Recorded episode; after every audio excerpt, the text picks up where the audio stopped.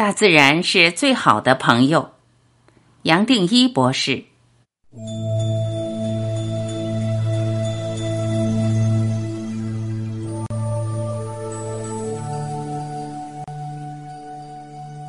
在我们醒觉的旅程，大自然是最好的朋友。它已经等了我们很久。虽然人类很早被自己的念想世界带走，把生命变成了人生，把在变成了动，大自然的意识从来没有动过。从无始以来，一直帮助地球守护整体或一体的意识。大自然在，随时都在。随时都给我们人类带来取用不尽的路标，希望通过它，让我们可以回到全部的生命。我们就好像一个孤儿，流浪在这个世界，而全部的生命舍不得看我们心痛流离，等着我们回家。所以，通过自然无所不在的大自然，让我们醒觉。通过全部的自然来帮助我们醒觉，让我们找回自己生命的根。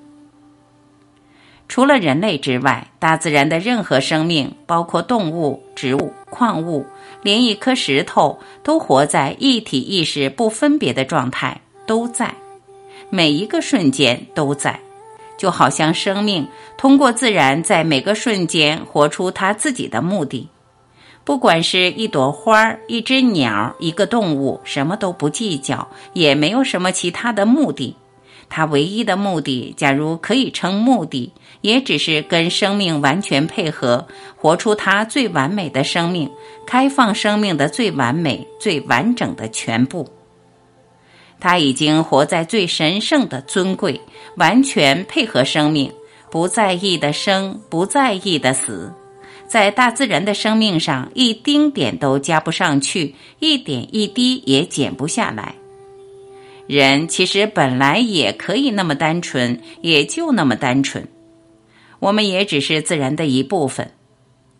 不幸的是，通过人类的发展，我们演变出一个相当分化的脑，在身体之上加了另外一个体，这就是念头体。虽然是虚的。反而让我们认为是真的，甚至比实在的体，也就是大自然全部都有的实体，好像还更真实。要回到神圣的全部生命，只要多跟自然接触，它本身就是最好的路标。只要找到自然跟个人生命共同的本质，我们就已经到家了。大自然种种的生命都没有分别心。跟大自然接触，甚至合一，就会让我们消除任何分别。常接触大自然，也会帮我们消除念头，同时自然把我们带回这里现在。欣赏大自然，不要加任何其他的念头，甚至不用再去标示它。这样，我们已经活在当下。我们每一个人都懂得这些道理，也都有过这方面的体验。很多人喜欢钓鱼、搭船、爬山、践行、赏鸟，也有人喜欢种花，或只是在公园草地上坐着，都在体会到自然带给我们的宁静。有趣的是，很少人会描述这些活动是一种刺激或快乐，而是用平安、满足、放松来形容。虽然我们也可能通过动进入大自然。但是它带给我们的印象，其实偏重于在的作用。在是个内心的层面，是心对这里现在的体悟。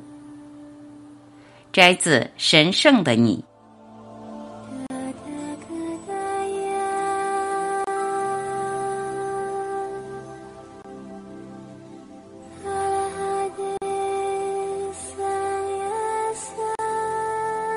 感谢聆听，我是晚琪，再会。